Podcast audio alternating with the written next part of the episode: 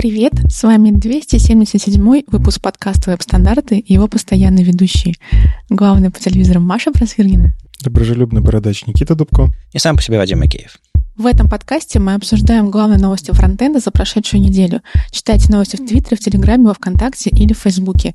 Заходите в наш чат в Телеграме, а если вам нравится, что мы делаем, поддержите нас на Патреоне. Все ссылки в описании. Сегодня у нас в гостях Александр Зубов. Привет, расскажи о себе.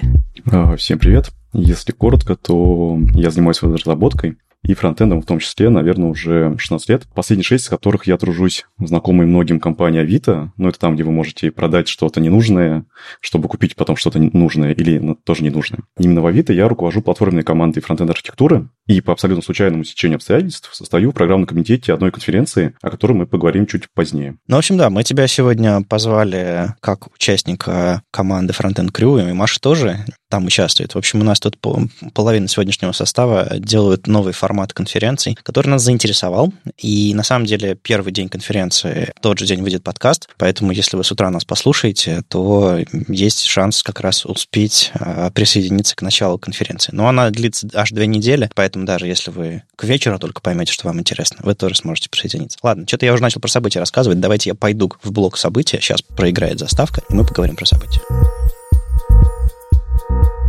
Вроде бы все конференции кончились, э, и CSS.conf Family тоже кончилась конференция, официально закрылась. Они, как Web Standards Days, успели до начала пандемии закрыться. А тут возвращается одна из конференций CSS.conf Family, CSS.conf Колумбия. И одна из, возможно, знакомых вам э, докладчиц, вообще организаторов этого всего, Ева Феррейра, она как-то приезжала на CSS Minsk.js, и вообще, да, мы с ней интервью записывали даже в веб-стандартах.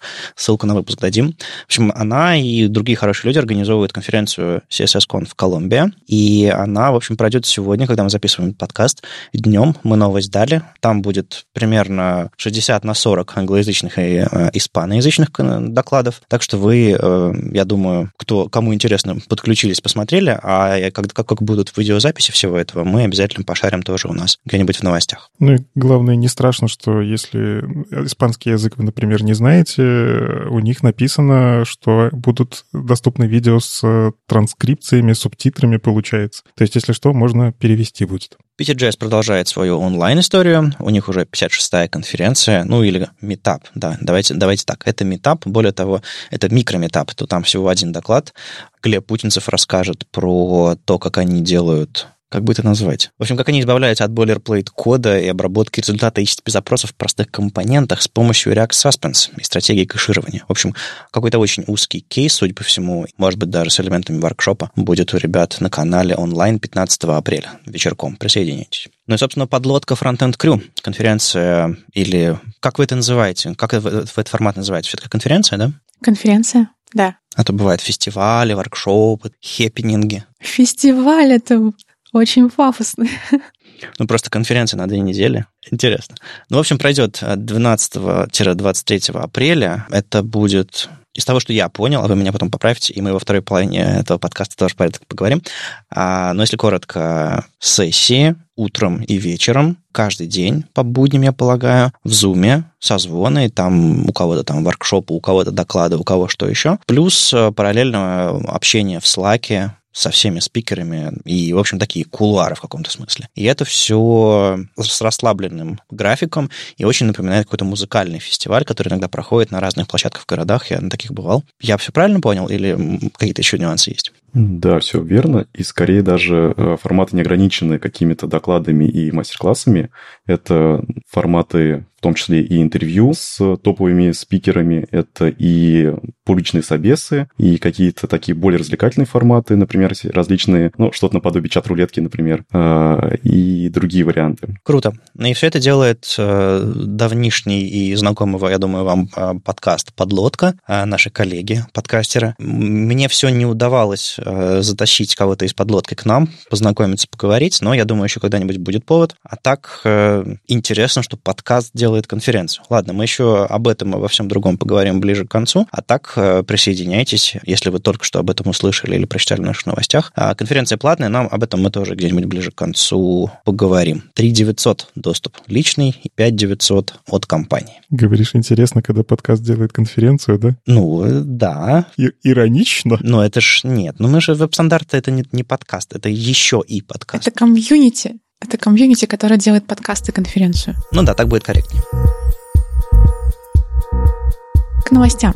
Shared Array буфер, который э, в свое время, как оказалось, с помощью него можно было сделать наносекундный таймер и таким образом реализовать уязвимость спектра, то есть получить доступ к памяти, который доступ получать на самом деле нельзя, и узнать какие-нибудь конфиденциальные данные, например, банковские данные. В свое время он был отключен везде, потом появился в Firefox, и в данный момент он есть на десктопном хроме, но его нет в мобильном хроме из-за некоторых ограничений. И он появится в уже есть в Firefox и появится в Chrome и на мобильном, и на браузере. Для этого нужно настроить cross-origin изоляцию, добавить заголовки, чтобы ваш сайт не мог читать данные других источников без их одобрения. То есть получается, что это была очень крутая фича, которая была слишком опасная, если ее использовать неправильно. И ее, по-моему, один раз уже пытались фиксить в самом начале, но этого было недостаточно, поэтому ее совсем отключили. То есть там было, было несколько попыток разобраться, но теперь, по сути, вы будете говорить, я хочу использовать shared array buffer, поэтому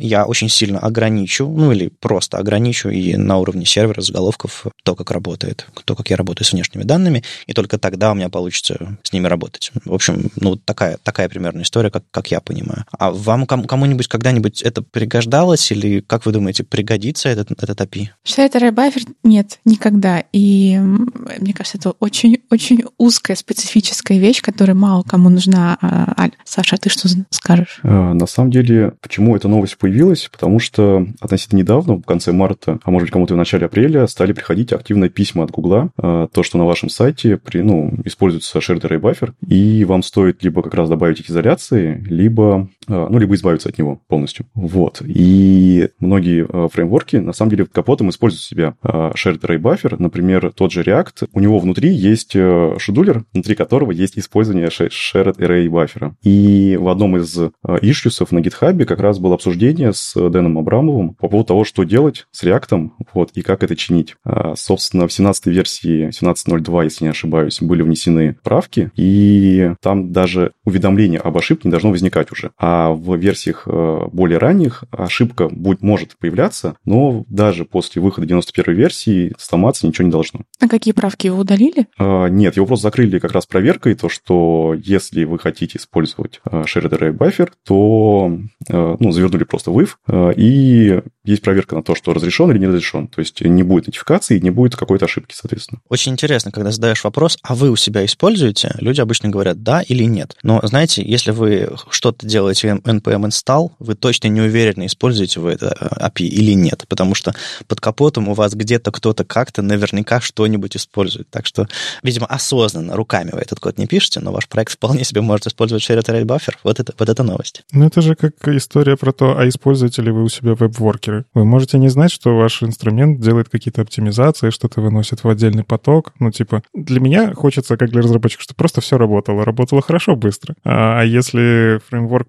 предусматривает, что это будет работать быстрее, когда у вас есть веб-воркеры для взаимодействия вставляет shared array buffer, ну, окей, я не против. Хотя, с другой стороны, кто, кто бы знал, что клевый API позволяет взламывать мой процессор и читать, что у него там лежит во всяких регистрах, которым я доступа не давал. Но уже не позволяет. Ну, страшно же было. Когда-то ж хайп прям такой был. Типа, две уязвимости, все сломалось в мире, о боже. Ну, насколько я помню, там хотя и можно получить доступ к памяти, который на самом деле получать доступ нельзя, но реально вытащить какие-то более-менее полезные данные, то есть попасть именно в ту ячейку памяти, где что-нибудь полезное лежит, это прям очень сложно. Нет, а на самом деле не так, чтобы было сложно. Там вся история про то, что ты можешь по факту как-то простукивать весь процессор, ну, условно, везде, где у тебя могут данные лежать. И ты можешь создать там вот хочу в эту ячейку сходить, в эту ячейку, в эту ячейку. Да, но там же куча всего бесполезного лежит. Это правда. Но, с другой стороны, самое сложное вообще в этой атаке — это внедриться в сайт.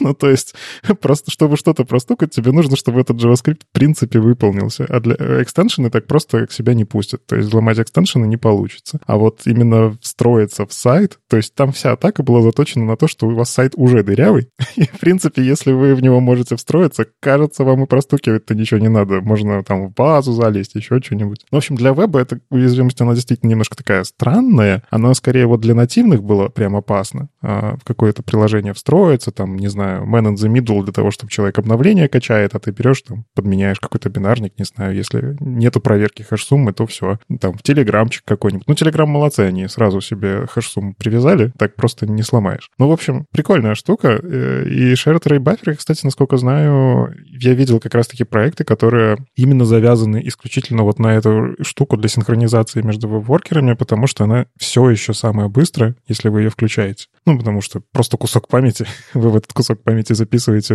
нужные вам битики, и они тут же доступны из другого потока. В нативных приложениях так можно очень давно, а в вебе, в принципе, понятие потоков достаточно молодое. Ну, что, если говорить про совместимость, то если вдруг вы использовали, осознанно использовали вот эту вот фичу, тут какая история? С 91-го хрома она все вот в старом виде, и вам нужно использовать э, изоляцию Корс. А если вы хотите все-таки старое поведение немножко продлить, вы можете поставить себе э, флажочек Origin Trials и продлить это поведение до 93-го хрома, если вы вдруг не успеваете. Ну, то есть еще несколько... Ну, в общем, какое-то время у вас будет, чтобы все это э, запилить, отпилить или, в общем-то, заголовки настроить.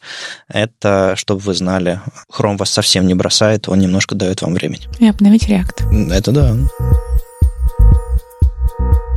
Когда читаешь э, всяких э, людей, которые пишут стандарты, иногда всплывают какие-то удивительные вещи, которые вот только-только вчера обсудили на личном созвоне в CSS Working Group, и думаешь, обалдеть. В общем, обалдеть. Тут э, OpenUI, такая инициатива была, когда ребята из разных компаний, там Microsoft, Google, Mozilla и других, пытались понять, как нам, в общем, решать проблему кастомизации встроенных контролов форм, имея в виду, что они разные на разных платформах, а они по-разному реализованы в разных браузерах и так далее, и так далее. И, в принципе, описать из чего они все устроены, описать все use case. В общем, огромная задача на годы вперед, но тем не менее они делают некоторый прогресс. Мы периодически об этом прогрессе рассказываем. Так вот, один из примеров а, вот этой работы — это то, чтобы для чекбоксов и радиокнопок, например, сделать так, чтобы их внутреннее устройство было одинаковым во всех браузерах. То есть, представляете, сейчас чекбокс внутри. Как он устроен в каждом браузере? Да как он устроен, так он устроен. В некоторых браузерах внутри там какой-то Shadow DOM,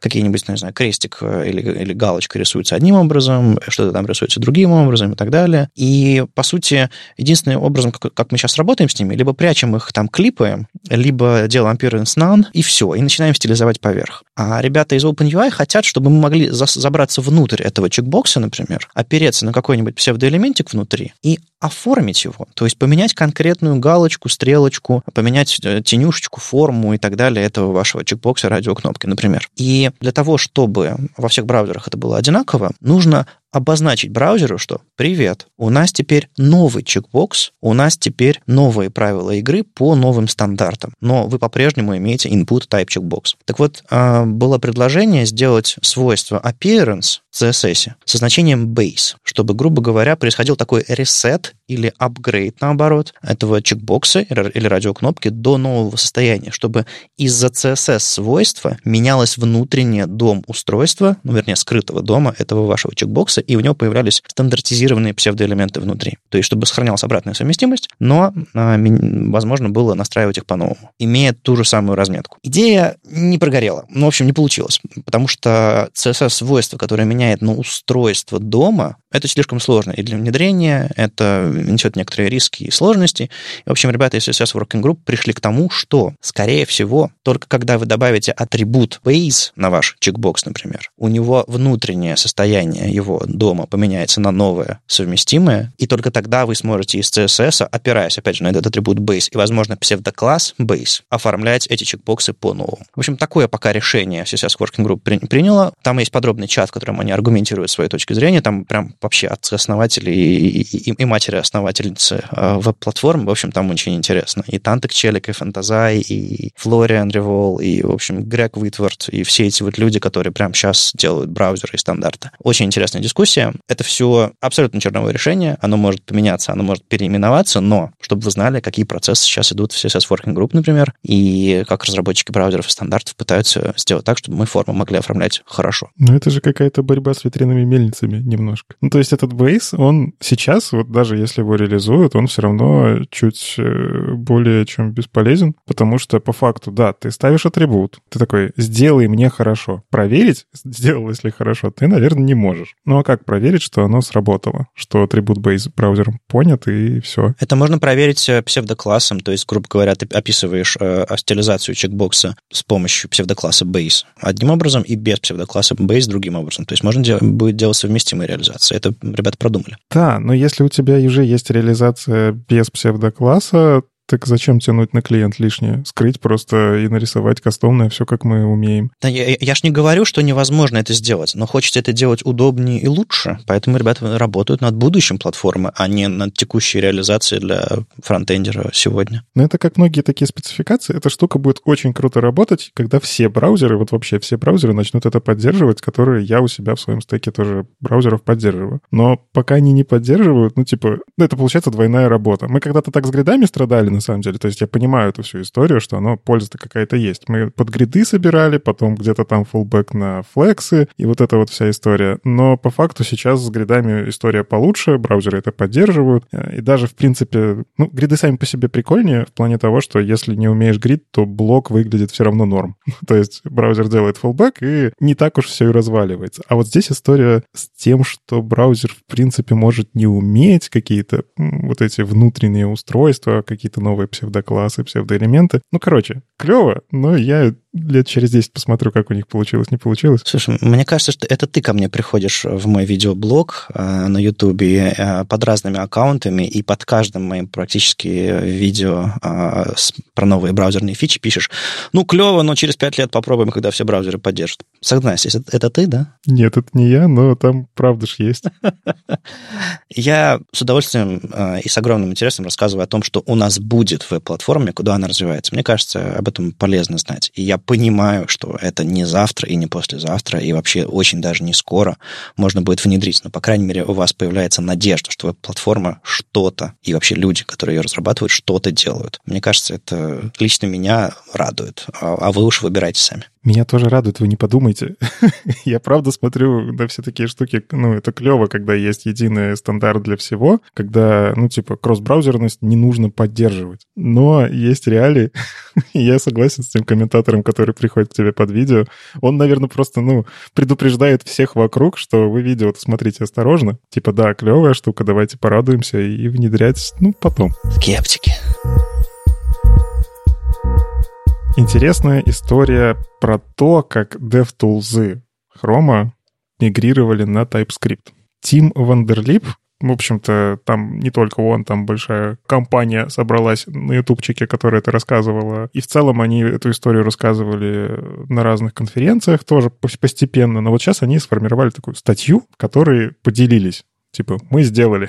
Какая у них была история? У гуглов есть такая клевая штука Clojure Compiler. А на самом деле очень интересная вещь, и она умеет такие вещи, которые другие компиляторы просто, ну, ну не осилили. Вот. Но при этом uh, Clojure Compiler требует специфических знаний, uh, и, как рассказали ребята, он не решал все их проблемы. То есть были какие-то вещи, которые, ну вот он просто не умел. Проблема в том, что когда у тебя есть какой-то свой инструмент, который ты под себя сделал, тебе его еще саппортить надо. По-моему, он даже на Java написан. В том числе, да.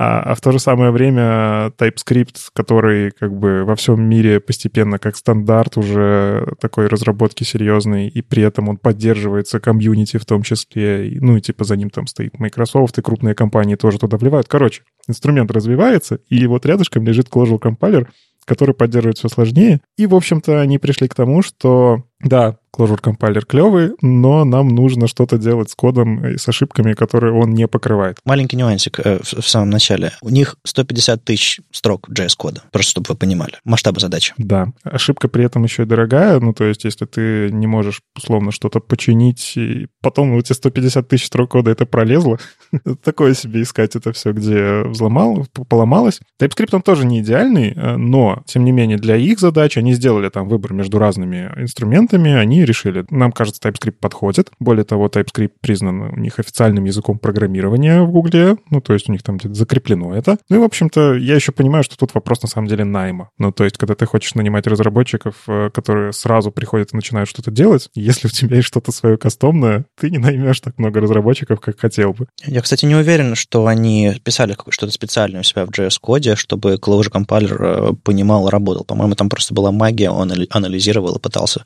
сопоставить, как там э, данные ходят и правильные ли типы у них. А вот э, не совсем. А есть у Clojure компайлера специальные директивки, а которые им управляют. И по факту, ну, типа, какие-то вещи нужно все равно прописывать, если ты хочешь оптимизировать. Ну, это как э, программирование на JS-доке. Ты пишешь комментарии, а уже какая-то штука эти комментарии понимает. Flow тот же самый, он же тоже на это завязан. TypeScript, он, он же тоже на комментариях на самом деле, просто других. TS-ignore, вот это вот все.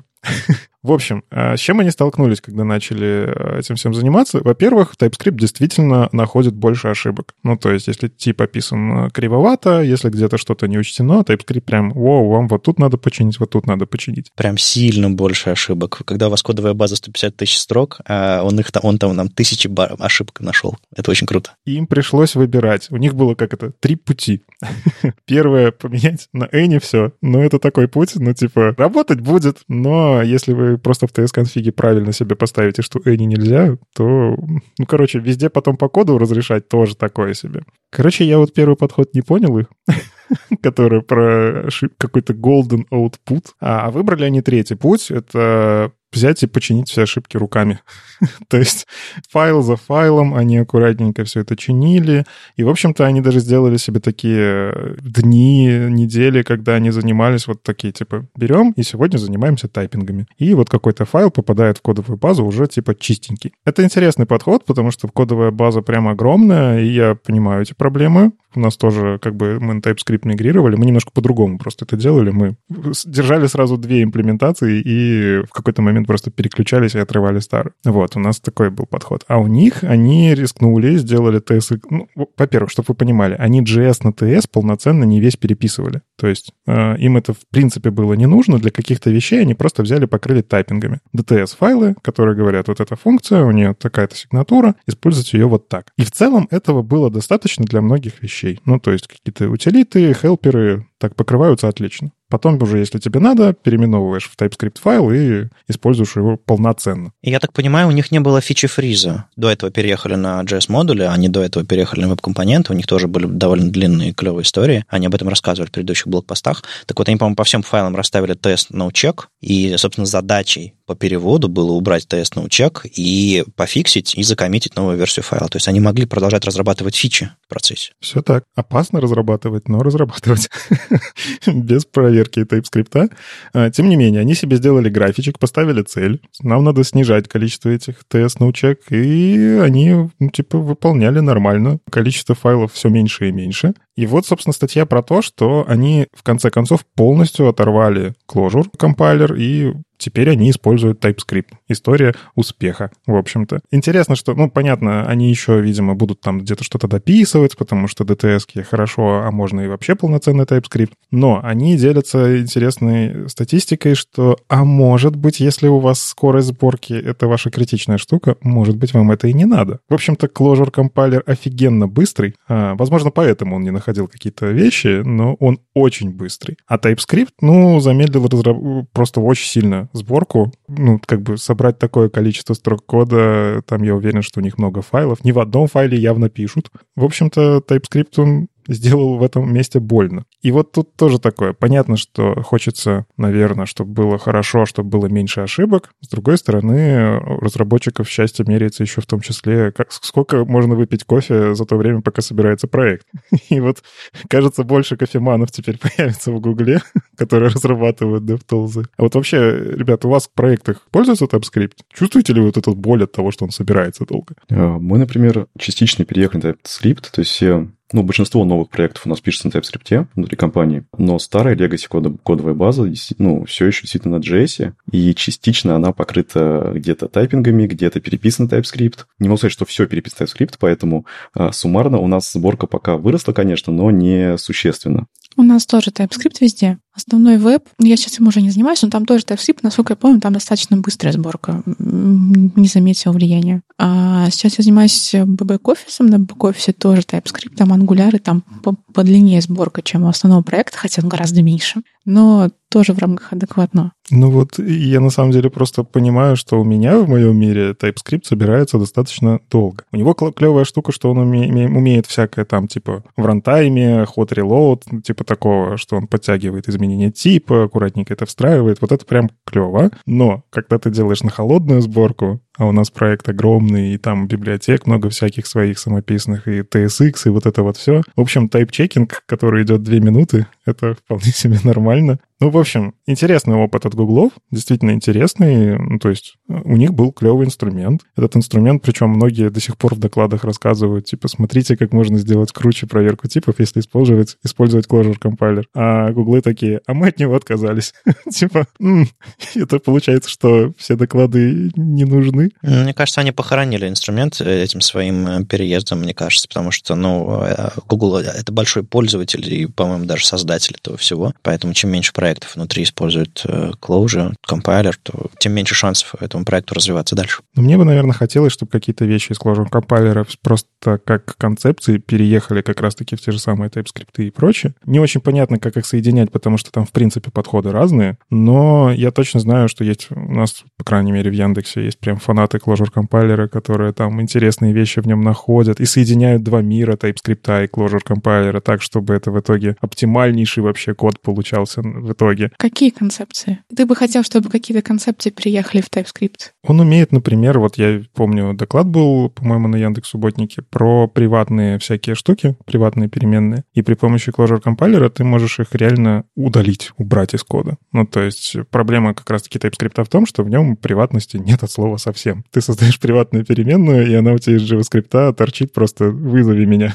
вот. Поэтому такие вещи иногда, когда ты хочешь вроде прятать, а вот я знаю, что ребята, по-моему, из Яндекс Эфира они придумали, как это сделать так, чтобы вот через Closure Compiler пропускать и действительно приватное убирать. Оно наружу не торчит, это удобно всем, плюс на самом деле и bundle меньше становится, ну, потому что ты убираешь то, что не должно было быть. И вот такие вот мелкие штуки, то есть он умеет анализировать код по его выполнению. Но это такая штука. TypeScript, он все-таки не про выполнение, он про манипуляцию типами. Тоже непонятно, как эти вещи соединить, эти миры соединить, но было бы интересно. Я, к сожалению, не настоящий сварщик про Closure Compiler, и мне сложно говорить, какие вещи прям жалко, что они умирают, но я точно знаю, что кто-то будет грустить. Что, у меня еще один вопрос. А, мы сейчас находимся, мне кажется, в такой точке, когда TypeScript — это еще не дефолт, и есть еще много кодовых баз, написанных, ну, больших, серьезных, где это действительно может пригодиться, а на, JS, и постоянно происходят всякие миграции или дискуссии, стоит ли нам переезжать или не стоит нам переезжать. И мне вот интересно, как у каждого из вас в компании,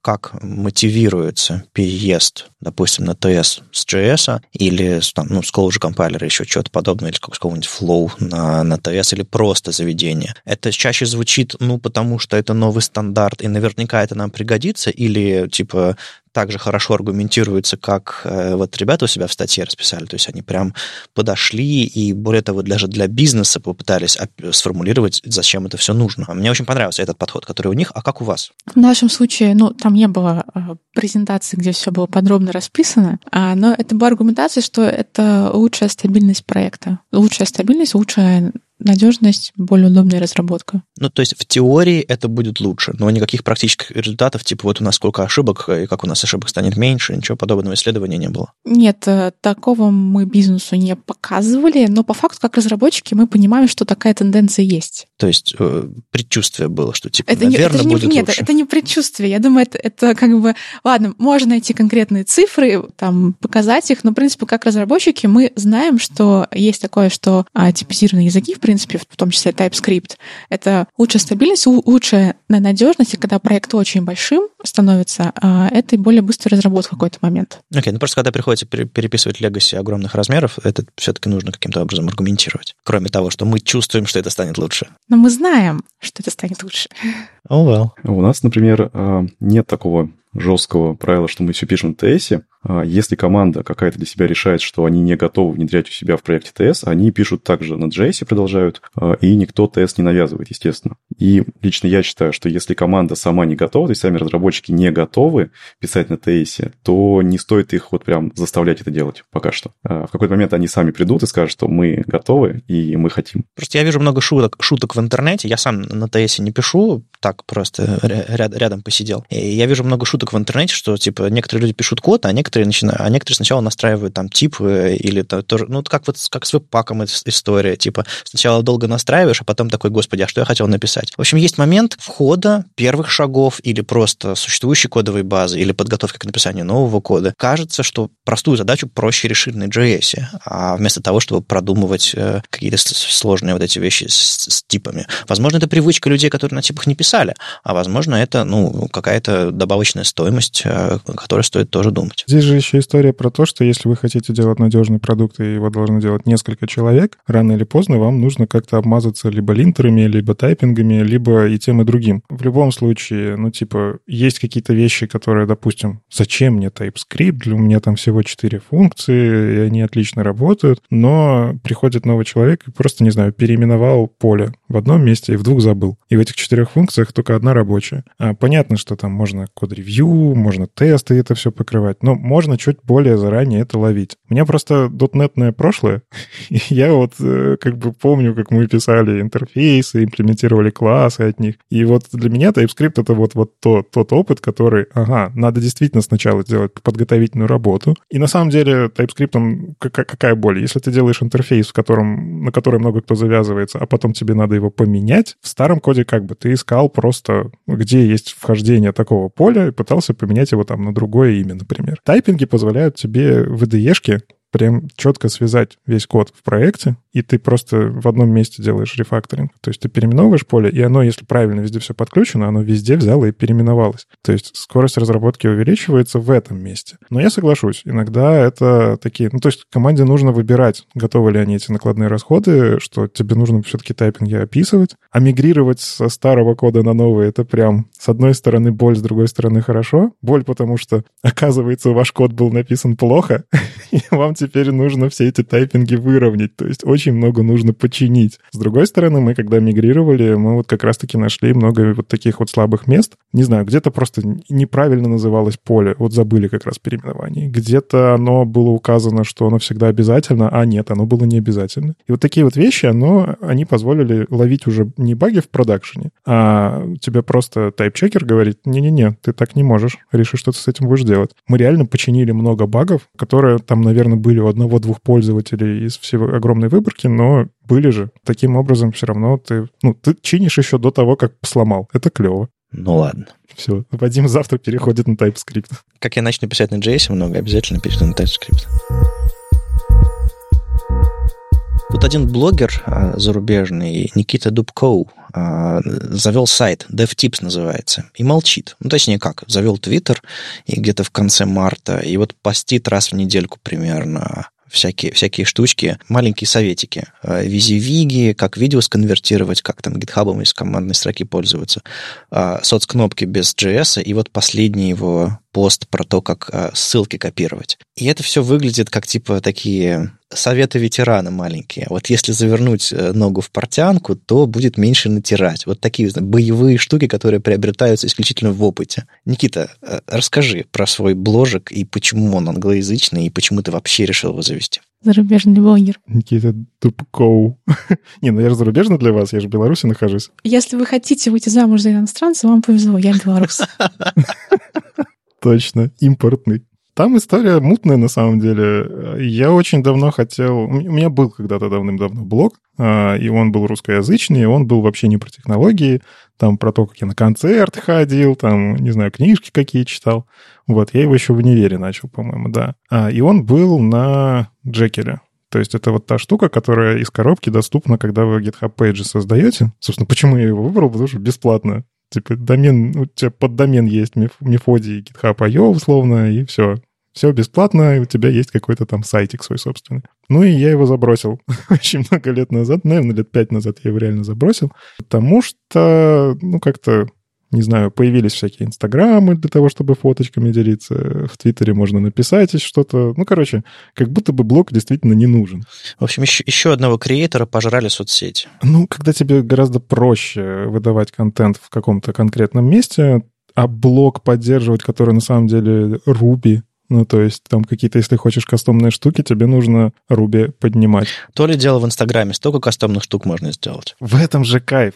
Короче, у меня в начале этого года просто вот оно долго свербило-свербило, и захотелось взять и сделать. Это история про то, что хочется попробовать Eleventy, взял, попробовал. Захотелось попробовать много всяких штук, а, в том числе сделать, как это, получить соточку в Лайтхаусе, но при этом, чтобы это не была пустая страница. Я же тут это все в подкасте рассказываю, всякие штуки, опытом делюсь. А подкаст штука такая, у нас расшифровок-то особо нету, и кто послушал, тот узнал. Ну и почему на английском? Ну, надо же это, типа, на международную арену выходить. Ну, типа, русскоязычные узнают секретик, а не русскоязычные не узнают. Ну, тоже какая-то недоверс. Ну, ты, конечно, будешь фильтровать все-таки среди своих читателей публику, которая по-английски читает, ну, менее уверенно. С другой стороны, короткий формат постов и простой язык в общем, да. Именно так. Вся идея как раз-таки в том, что я пытался когда-то писать статьи, и это ад для перфекциониста. Ну, типа, когда ты делаешь длинную статью, и ты перфекционист, у тебя, блин, вот здесь можно поправить, ой, а вот здесь вот ссылочку, а вот тут... И, короче, эти статьи не заканчиваются. У меня есть до сих пор черновик, который я пишу полтора года. Там огромная статья про картинки. Если она про фронтенд, то она уже устарела. Она про фронтенд, она про картинки, но в итоге она действительно устаревает, ты дописываешь про Авив, а тут уже выходит JPEG Excel, и там... В общем, лучше сходить посмотреть доклад Полины Гуртовой, потому что она доклад слайды быстрее делает и выступает уже три раза, и ты, ты уже устарел с этой статьей. Это круче с докладами. А DevTips — это вот формат, я еще долго думал, Э, но шорты это же будут ассоциации с каким-то конкретным, наверное, форматом. Слышал я, был такой формат в, HTML Академии. Слушай, ну когда я, когда мы придумали название HTML шорты, я совершенно не стеснялся, что эта штука уже существует в виде шортов фестиваля, шорт-фильмы и так что воруй смело. Типа это, это пост-мета-шорт, что-то такое. Типа там уже своровано, можно воровать еще и больше. Я такая пост-пост. Ну-ну. Ну, в общем, в бложике Чанкс назвал. Тоже айтишно немножечко. У нас есть бандлы, у нас есть чанки. А? А? Идея? Ух. Оригинальный капец просто. Вот. Ну и, в общем, да, прелесть в том, что мне получилось, спасибо Леонти, создать такую штуку, в которой теперь публикация статей очень простая. Можно прямо через GitHub на самом деле это делать если без картинок, например. То есть ты просто маркдаун делаешь в папочке, делаешь комит, и у тебя на сайте это все разворачивается. А, опять же, подглядывал у всех, кого только можно, кто уже Eleventy пользуется, очень много вдохновлялся. Есть такой блогер Макс Бек, но он реально расковырял, кажется, Eleventy просто под самые кишочки, нашел, где там всякое можно подхачить, и у него очень клевый вообще... Он делал несколько стартер-паков, один из них вот как раз для сайтов про чрезвычайные ситуации, то есть реально берешь просто и используешь. Он очень быстрый, из коробки понятно, как с ним работать. Ну и, в общем, э, было еще, кстати, прикольно подключить веб-меншины. Это вот такая история. Мне вот как раз Вадим вчера буквально писал, такой типа, а что это за веб-меншины? Типа, ты их себе подключил, зачем? Ну вот типа, что это за история? Как, как они работают? Это такая история про то, что у вас нету бэкэнда на сайте, но у вас все еще есть комментарии на сайте. При этом они не JavaScript грузятся, они грузятся с HTML. Это такой формат. В общем-то, на самом деле, это V3C Recommendation внезапно. То есть еще 2016 года V3C RC такие, да, это нормальный формат, используйте, он хороший. Но его суть в том, что вам нужно каждый раз, когда вы публикуете какую-то статью и, например, цитируете кого-то, в научном мире прям это обязательная штука, чтобы цитаты где-то учитывались. А в мире блогов ну, нужен какой-то формат, чтобы это работало. Так вот, э, WebMention — это я, когда публикую статью, и в ней, например, ссылаюсь, допустим, на статью Вадима,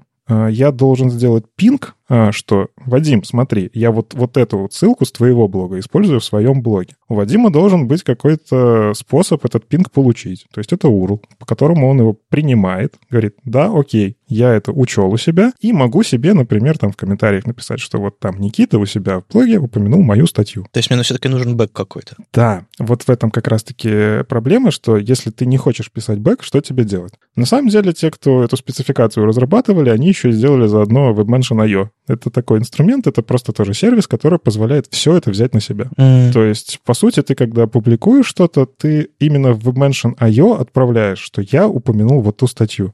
Он внутри себя разрулит, есть ли, э, подключен ли вообще WebMentions на этом сайте. Если подключен, он туда сам пинг отправит. Ну, потому что, скорее всего, этот сайт тоже находится внутри WebMention.io. Почти все используют через него. Редко кто-то поднимает что-то свое. То есть во время сборки можно будет обратиться к сервису и оттуда взять Именно так. То есть у меня в бложике как раз сделано так, что у меня есть ночная сборка, э, запущенная там по GitHub Actions, ну, по крону, вот она там, по-моему, 4 утра собирается, и все, что она делает, она идет э, на WebMentions.io, получает новые упоминания, причем там есть возможность э, с даты какой-то указать, поэтому только новые. Там огромные json все перекачивать на бесплатном Netlify, он резко станет платным. А, а не хочется, я же халявщик.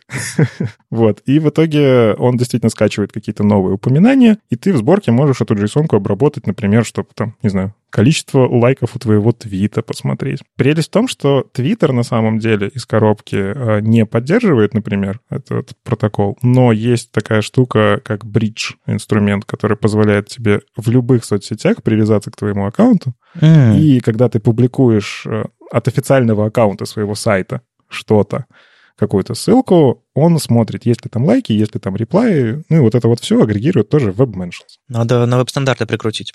Да, и эта вся история, она клевая тем, что у меня под статьей видно реакции на эту статью. Есть комментарии, можно посмотреть, что вот эта статья не набрала вообще лайков, вот эта статья что-то взлетела, потому что я Smashing Magazine репостнул. Вот, ну то есть э, это тоже интересно наблюдать, при этом оно работает, вот просто работает. Я не делаю для этого ничего, на клиенте у меня нету никакого JavaScript для того, чтобы писать эти комментарии. Это все еще очень быстро.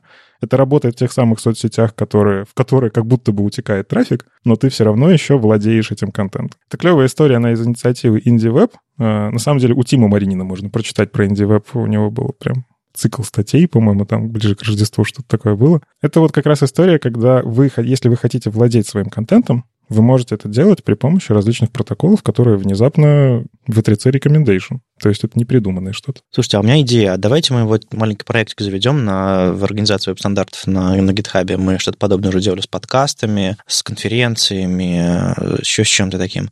Может быть, мы соберем э, небольшую директорию, списочек активных инди self-hosted блогов э, фронтендеров в виде списка. Ну, то есть э, название блога, ссылка на RSS, например. Во-первых, кто-то кто до сих пор пользуется RSS, сможет подписаться на что-то активное, потому что я только отписываюсь от неактивного в последнее время. А во-вторых, может быть, кто-то решит э, завести что-то свое под этим соусом. Как вы думаете? Я думаю, прикольно. И у, у каждого блога еще там несколько хэштегов на, на тему, чего обычно пишут. Ну да, да, да. И главное, чтобы они были активными, потому что я свой блог туда добавлять не буду, потому что он последний раз обновлялся, я не помню, в каком году. Активность же можно автоматизировать. Ну, то есть, если у блога есть RSS... Да, да, да. Исключать, исключать. Типа, замолчал на год, прощай. Я думаю, что не исключать, можно подкат какой-нибудь прятать. Ну, типа, есть люди, которые возвращаются. Ну, типа, неактивные блоги, но, возможно, там есть что-нибудь полезное. Да, и чтобы все эти блоги друг с другом были связаны веб-меншинами. Какой у тебя проект интересный. Ну, короче, да, зашурудило в голове, э, надо что-то подобное сделать. Так что мы, наверное, в следующем выпуске э, ссылочку дадим или где-нибудь в наших новостях расскажем, если подобное что-то заведется у нас. Приходите с pull-реквестами. Класс. Ну, наконец-то мы подошли к э, крю-формату, как я написал у нас в сценарии. Э, мы можем подробнее поговорить про то, что, собственно, ребята собираются делать 12-23 апреля за эти две недели. А, для начала давайте попробуем сформулировать, чем это все отличается от типичной онлайн-конференции, которая в полдень начинается, часов в 6 вечера заканчивается, и там предзаписанные лайвы с кухни каждого спикера. А у вас как будет? Ну, ты в целом уже рассказал ну, в начале, хотя предзаписанные лайвы, мне кажется, это очень скучно. Зато очень стабильно. Скажи, Никит. Я не буду это комментировать, что... Хорошо. Двухнедельная конференция, сессии утром и вечером. Я не говорю доклады, потому что это не обязательно именно доклады. В основном доклады, но это может быть live coding, это может быть интервью, это может быть у нас, например, есть такой формат, как performance lynch, потому что первая неделя посвящена performance у, и будет формат, когда участники присылают э, свои проекты, а два эксперта их оценивают прямо в live е. Прям заранее или вот э, в реальном времени? Я думаю, что мы еще подумаем ближе к делу, но я думаю, да, что в, это будет в пятницу, и, наверное, а, в пятницу днем мы попросим прислать свои проекты заранее в Slack. А вы просите от спикеров хоть как-то формат какой-то отстраивать, выбирать? Потому что на типичной конференции чаще всего ты такой, у тебя слот 40 минут, ты выходишь на сцену со слайдами и кликаешь кликером и, не знаю, что-нибудь, возможно, лайв-кодишь. А у вас какие-то ограничения были или можно просто прийти и стишок прочитать? Стишок прочитать нельзя. А про фронтенд стишок можно прочитать? Главная цель, цель конференции, что она должна быть практичной. А, то есть там какие-то абстрактные вещи — это не здесь. В, в идеале после а, как бы каждая сессия должна нести какие-то знания, которые человек может унести и принести к себе. И она рассчитана на middle разработчиков скорее. Угу. Но ведь все конференции практичные. Ну, не совсем, потому что, например, у меня был доклад про MAFML, и я Никита не могу сказать, что он супер практичный. Ой, на самом деле зря ты так думаешь. Я с твоего доклада какие-то штуки подтянул к себе в генерилку печатных стилей. Так-то. Ого, ого, очень приятно. Расскажи немножко, чем, чем, чем ты помогаешь э, в организаторах. Я полагаю, что люди, которые называются оргами, у них все-таки какие-то свои собственные задачки есть, и Маша тоже расскажи потом. А, собственно, я, ну так же, как и Маша, мы а, составляли программу. Ну, помимо нас с Машей есть еще другие орги, естественно. Вот. И все вместе мы занимались тем, что составляли как бы программу. И как бы на самом деле большое отличие вот этой конференции от э, большинства других в том, что мы составили программу и искали в большей степени спикеров на эту программу уже, на готовую. Mm. Это похоже на CSS Mix.js. Да, возможно. И вот как раз составлением программы и выбором темы программы занимались как бы, ну вот наша компания этим занималась в числе пяти человек. А, и, соответственно, мы будем вести эти сессии. То есть у нас будет докладчик, который рассказывает, э, кто-то из нас будет вести эту сессию. То есть это, ну, как... У нас не будет э, единственного такого ведущего, как на обычных конференциях. То есть каждую сессию будет вести э, новый человек, по сути. Ну, как, допустим, на холле в каждом зале свой человек, который там маленькую там сессию, там 3-5 докладов ведет, видимо, у вас то же самое. Ну, да, да. А правда получается, что раз вы отбираете доклады, то новичкам туда попасть вообще без шансов, как спикеру? Да. На самом деле нет, а, потому что... Не договорились заранее о показаниях.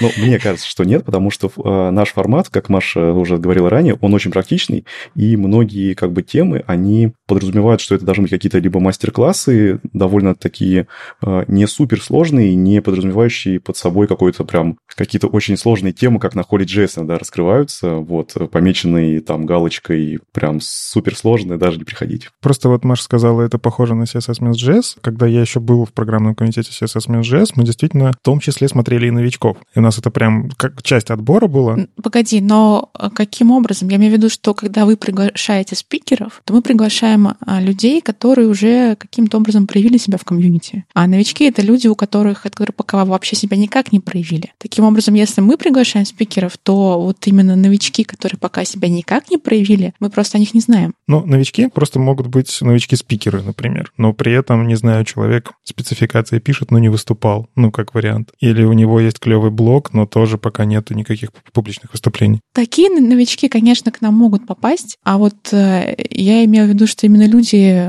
про которых мы просто не знаем. Да, таких мы пока и не узнаем. Я смотрю, что у вас в программе есть время доклада, допустим, часовой слот или там полуторачасовой слот, э, в зависимости от формата. Примерно так максимально, кажется, полтора часа из того, что я вижу. Но не очень много подробностей. То есть написано э, название, кто, откуда, и, и все. А это вы осознанно сделали или просто, ну, и так понятно, или даже не знаю, или, или все-таки можно посчитать подробности? На самом деле у них есть описание. Возможно, пока просто не добавили на сайт описание этих докладов к моменту, как подкаст выйдет, там уже будут описания более подробные и более качественные. Отлично. То есть, э, пока мы записываемся, ребята над этим работают, когда вы будете нас слушать, все уже будет на сайте. Хорошо. Потому что мне иногда не хватало названия, по названию доклада, не было всегда понятно, о чем, о чем речь. Так что ждем, конечно же. Кстати, насчет новичков, двоих людей мы взяли из JS Underhood. То есть это были не люди, которых мы увидели на, на конференциях как спикеров, а мы увидели, как они идут JS Underhood по нужной нам теме. То есть буквально людей с улицы брали? Ну, не с улицы, из Твиттер. Что, в принципе, одно и то же. А как вы определяли, какие темы действительно стоит брать? Ну, то есть это какие-то по опросам, по востребованности в вашей работе или как? Как, э, ну, как бы вот мы, мы собрались, нас пять человек, и как по нашему опыту, что сейчас актуально. Угу. И как вы считаете, получилось? Я так набрасываю прям немножко. Насколько вы хороши? Давайте-ка расскажите нам. Ну, получилось или нет, мы как раз узнаем спустя две недели, я надеюсь. А, ну, то есть вы будете собирать фидбэк и узнавать, что да как, все как профессиональные конференции? Да, конечно. То есть у нас формат конференции подразумевает это не просто как конференция, а, опять же, это а, все-таки крю и комьюнити в первую очередь, в том плане, что под это дело будет Slack. А, в Slack будет э, много общения, а, можно будет даже найти работу, если кто-то вдруг ищет. Или, например, поучаствовать в конкурсах различных. От, от спонсоров конференции будут различные конкурсы, на которых можно, соответственно, выиграть какой-нибудь мерч или другие ну, интересные подарки. Просто не подумайте, что я набрасываю. Я отлично понимаю проблему, когда ты хочешь, чтобы у тебя в конференции был вот такой вот доклад на такую тему, потому что она действительно важна. Ее хочется, чтобы больше про это люди узнали, провести про это мастер-класс. Но очень трудно найти спикеров, потому что например, про эту тему есть два известных всего спикера, и все. И у одного переезд какой-нибудь, а у второго в это время у него... Переезд на ТС. Переезд на TypeScript, да. И ты не, не можешь ни того, ни другого позвать, и в итоге нету той темы, которую хочется. Поэтому, если у вас действительно получилось собрать таких людей, то это клево. В целом, да. Но были случаи, есть темы, которые так и не попала, потому что а, наш спикер, которого мы пригласили, он болел, и поэтому этой темы нет. Но, возможно, будет а, в следующих выпусках. Смотрите, а вот интересно, конференции, которые раньше были в офлайне а, и сейчас пытаются, не знаю, переизобрести себя, пока, пока офлайна нет, они вот этот формат в виде, типа, размажем конференцию из одного дня или из двух дней на две недели, а, сделаем а, общение в Slack и все остальное, они это делают как замену тому, что было когда-то. То есть они такие, нам сложновато собрать всех спикеров в один день, это ограничивает нас. Поэтому мы размажем на две недели. Хорошо. У нас было общение там в очереди за, за сэндвичами или там, не знаю, между докладами перерыв, в перерывах. Хорошо. Мы это сделаем в виде слака, там, зум-комнаты и всего остального. То есть это такое, как нам найти замену. А тут есть ощущение, что у этой конференции э, офлайна не было, и с самого начала формат такой, типа, вот мы именно в этом формате будем сейчас что-то делать. А, тут два вопроса. А, правильно я, ли я понимаю, как это все работает, и будет ли потом офлайн? Думали ли вы, знаете ли вы? Ну, Вадим, так как э, мы делаем только фронтенд, а бэкэнд, iOS, Android уже делали не мы, но, насколько я помню, Team Lead, я была на Team Lead Crew, это было во время пандемии, во время ее, ее начала, но до пандемии там уже тоже были Team Lead Crew, то есть это была не, не первая эта конференция. И они тоже были в таком формате? Да, и они тоже были онлайновые. Ага. Окей. Интересно, можно ли... Ну, во-первых, понятно, что, кажется, сам формат был а, просто придуман как способ организации более простой, то есть не нужно в гостинице зал, в котором полчаса назад свадьба закончилась, э, конвертировать в площадку конференции, это хорошо. Но вот интересно, можно ли это потом вернуть в офлайн? Как вы думаете? Я думаю, у этой конференции нет такой цели, и она чисто онлайновая. И в любом случае, даже когда м- закончится пандемия, я надеюсь, там нас, нас вернутся про офлайн конференции все равно далеко не всегда люди могут легко приехать в другой город на конференцию, там, в Москву или в Питер. Я думаю, что конференция именно в таком формате, когда любой человек из любой точки мира может подключиться, она имеет право на жизнь и после того, как мы все выйдем из домов на офлайн-конференции. А вот вся эта история про мастер-классы, я так понимаю, там нет ограничений по количеству участников, так? Или все-таки есть? Ну, в смысле, количество билетов ограничено или нет? Количество билетов не ограничено. Ну, вот просто какая проблема? Мастер-классы, я считаю, это самый эффективный способ внедрения, там, погружения во что угодно, потому что ты вот сейчас сидишь, ничего не понимаешь, рядом с тобой человек, который понимает, он может к тебе подойти и сказать, вот, вот тут вот у тебя вот так и вот тут. Но это клево работает, когда условно один мастер и класс из 20 человек. Мастер-класс, а? Как обернул. А Никита продолжает набрасывать. Ну? Не, я просто, опять же, мы когда делали на «Я люблю фронтенд» э, мастер-классы, тоже была идея ограничивать, не ограничивать, и условно, когда у тебя специально там столько регистрации, что тебе нужно ограничение зум-комнаты снимать, там типа по умолчанию есть ограничение, по-моему, на 300 человек, нам пришлось специальные корпоративные на, там, по-моему, до 5000, что-то такое. И там действительно пришло очень много людей, и была проблема. Вот конкретно, например, я был ведущим на мастер-классе Юли Миоцен, и там было очень много желающих за ней успеть повторить. Они в итоге задали вопрос, а будет ли запись, потому что мы вообще не успеваем. Мы, пожалуй, потом в записи посмотрим. И вот здесь та же история. Я очень хочу, например, там, не знаю, разобраться в каком каком-нибудь пере переводе на TypeScript. Но мне же вряд ли кто-то поможет или помогут. У нас э, на этой конференции прям такого формата, когда аудитория одновременно повторяется спикером, такого не будет. Будет лайфкодинг, но там э, не предполагается, что аудитория предполагает. То есть такого формата просто не будет. Угу. А, а в целом есть такие идеи? Потому что мне кажется, если кто-то решит эту проблему, как в онлайне эффективно чего-то одновременно всем людям рассказывать, это просто лидер рынка резко станет. Ну, ты имеешь в виду, чтобы именно аудитория повторяла за спикером, чтобы она тоже писала код? Ну, например, да. Ну и чтобы спикер или мастер на том самом мастер-классе мог подглядывать за э, людьми и, ну, не знаю, какой-нибудь э, шарит редактор или еще что-нибудь такое. Но это все усложняет. Это можно как-то сделать, например, если будет очень много кураторов, например, там у каждого три человека, но это должно быть очень много людей, потому что если 300 человек, то кураторов должно быть 100, получается.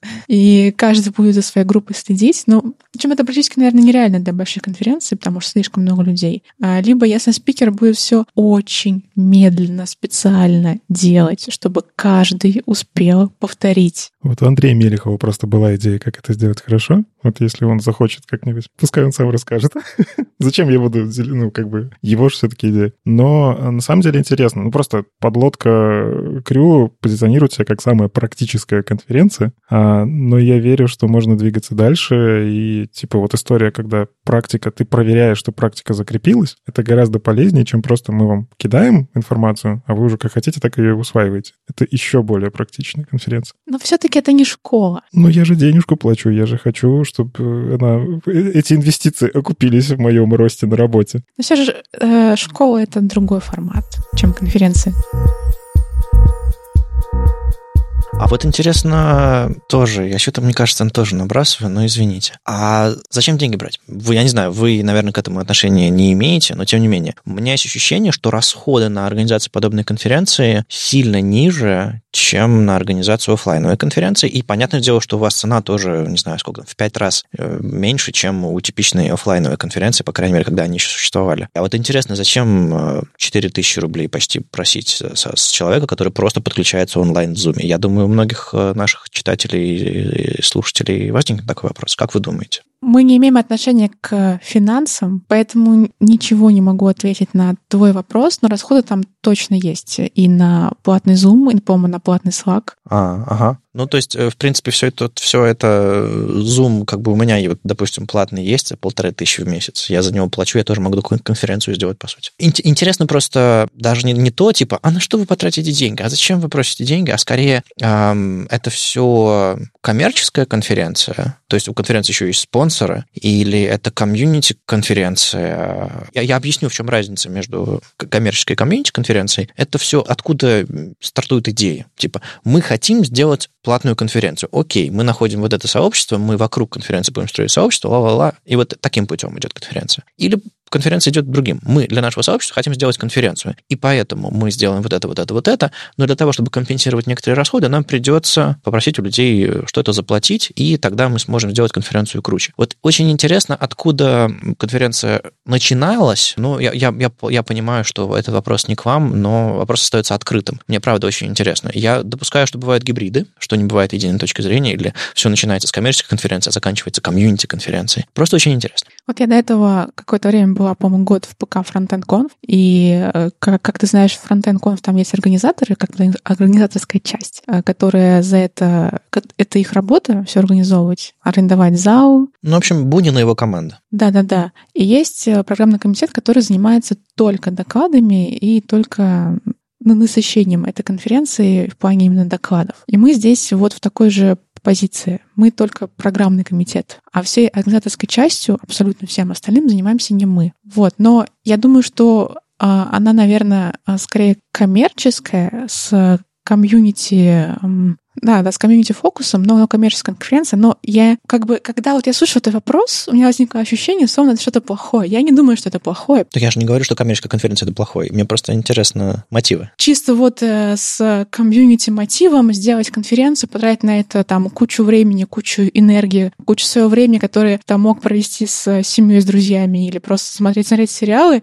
И вот, вот, вот это вот ты вот тратишь на рекламу, на всякую, на настройку на, и на все остальное. Ну, я думаю, думаю, что ничего плохого нет, если она коммерческая если за это люди что-то получают, потому что это, это огромное, огромное количество времени. Ну, допустим, у меня мой видеоблог или, не знаю, мой Patreon, то, что я делаю для, для сообщества, он у меня стартовал абсолютно как некоммерческий, но я даю людям какие-то дополнительные штуки, и, в принципе, там, не знаю, на YouTube рекламу включил для того, чтобы оправдывать для себя производство этого всего дальше, и чтобы у меня было понимание, что людям это важно, нужно. А стало ли это коммерческим? Нет, это не стало коммерческим, потому что, как бы, это, ну, какой-то супер большой заработок. А, но это немножко поменяло формат производства и вообще того, как я работаю. То есть я не вижу ничего плохого в том, что это коммерческое. Мне просто было интересно, а, как эта идея стартовала. И вот небольшой инсайт от вас есть. Повторюсь, это неплохо и нехорошо. То есть у меня нет проблем ни с Холли, ни с фронтенд-конфом, ни с, с подлодкой Крю. Просто интересно, откуда появляются мысли, откуда появляются инициативы. Ну, я все-таки, наверное, за подлодку Крю здесь. Но это скорее история про то, что у многих, когда дело касается денег, я же тоже сказал, типа, я же деньги плачу, я хочу за эти деньги получить результат. Всегда, когда замешаны какие-то деньги, у людей чуть более завышенные ожидания, типа, верните мне мои деньги назад, что это такое вообще? У вас это бананы не свежие на кофепоинте были. Вот. Э, вся эта история, она про то, что мы не, не всегда знаем, какие стоят за любой вообще конференцией, за любым организаторством, что вообще стоит, ну, типа, ее провести. Я просто помню, когда веб-стандарты последние в Минске проводились, ну, типа, мы... Это, это же, опять же, это абсолютно бесплатная конференция. Причем Вадим там как-то это очень хитро провел лишних 200 человек. Ну, то есть там изначально был какой-то лимит, но люди все равно пришли гораздо больше, и площадка такая, ну, прям была переполненная. Но это мы еще успели до пандемии. Ну, кстати, маленькая, маленькая ремарочка, что веб-стандартам помогало делать некоммерческую конференцию еще и то, что никакие деньги в наших руках не оказывались. А, Все делали спонсоры, партнеры и так далее, оплачивали. То есть э, это было, это было интересно. А все бюджеты, которые у нас были в руках, это были с Патреона, которые ну, наши слушатели подкаста. Спасибо вам, а, если вы нам помогаете и для сообщества это тоже, это тоже здорово. Так что вот, вот, вот что еще отличало нас от конференции э, коммерческой. Опять же, не подумайте, что я критикую. Я, я знаю, что такое, когда твои, э, твоя работа оплачивается. Мы все это знаем, нам всем это приятно. Ну, просто веб-стандарты, кажется, это уникальный случай, действительно уникальный случай с каким-то таким именем, когда сложно, но все-таки можно найти спонсора, можно найти площадку. Опять же, Event Space э, просто бесплатно к себе пускал по факту. Там за какие-то вещи надо было там условно найти спонсора, чтобы он помог покрыть расходы. Ну, потому что просто так, простите, печеньками накормить 500 человек — это не бесплатно, знаете. Просто на печеньки и воду.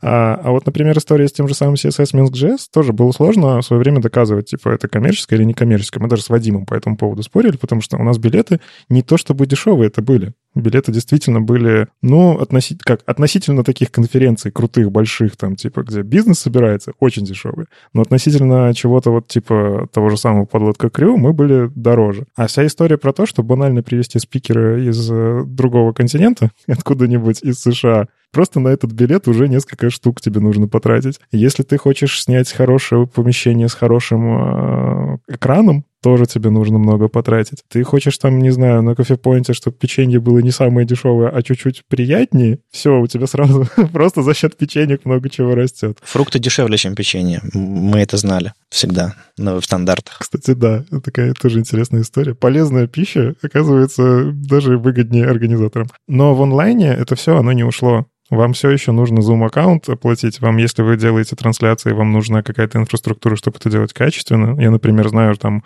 у Holy.js просто невероятная подготовка. Та же история, что у них там отдельный оператор. Ну, понятно, у них как раз-таки это коммерческий подход. Но у них именно идет в качество картинки. И, ну, это все стоит, там, банально электричество за это все оплатить, я не знаю.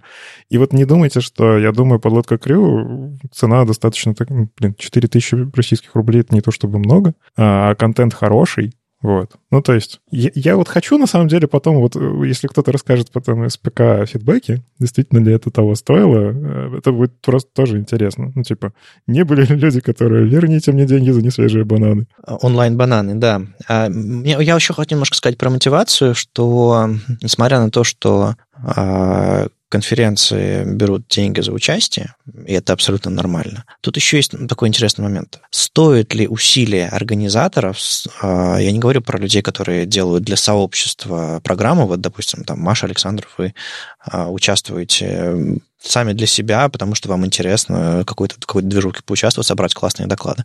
Мне вот интересно, как сами организаторы, вряд ли я вот почему-то сомневаюсь, что можно окупить время, которое потратили на эту конференцию вот такими, такими, э, с такой стоимостью билетов. То есть мне все-таки, я чувствую, у меня нет подтверждения этому, что мотивация все же от комьюнити, от того, чтобы сделать какую-то движуху интересную, но я в этом до конца не уверен, потому что мне кажется, что, ну, я, я не знаю, чем офлайн от, от онлайна отличается, я не организовывал онлайн-конференции, тем более платные. А, возможно, из-за большого количества людей получается это окупить и что-то сверху. Такое предчувствие показывает, что, скорее всего, это community-driven, просто действительно нужно обеспечить какие-то расходы и оправдать участие в этом всем организаторов и сделать качественно. Так что, повторюсь, не критика, все хорошо, интерес скорее. А вообще такая мысль, если вам кто-то нравится в интернете, кто вам делает э, жизнь проще, и у него есть какой-нибудь там Patreon или способ как-то задонатить ему, не сдерживайте себя. Я, например, Вадиму доначу. Не знаю зачем, но доначу. И я и веб-стандартом, кстати, доначу. То есть ты, ты донатишь сам себе? Ну, так. Вот э, как раз история, когда Вадим такой, э, мы из денег сообщества тебе микрофон, типа, купим, вот, для записи подкастов. Я посчитал, и это как раз оказалась стоимость того, что я вдонатил за это время, пока Patreon веб-стандартов существовал. То есть чисто технически я, наверное, микрофон купил себе сам. С вами был 277 выпуск подкаста «Веб-стандарты» и его постоянные ведущие. Главный по телевизору Маша Просвергина. Доброжелюбный бородач Никита Дубко. И сам по себе Вадим Макеев. Сегодня у нас в гостях был Александр Зубов. Спасибо, что пришел. Спасибо. Приходите на конференцию, и, я надеюсь, увидимся в Zoom. Слушайте нас в любом приложении для подкастов на YouTube, во Вконтакте, и не забывайте ставить оценки и писать отзывы. Это помогает нам продолжать. Приходите обсуждать этот выпуск в наш чат, а если вам нравится, что мы делаем, поддержите нас на Патреоне. Все ссылки в описании. Услышимся на следующей неделе. Пока. Пока. Пока. Пока.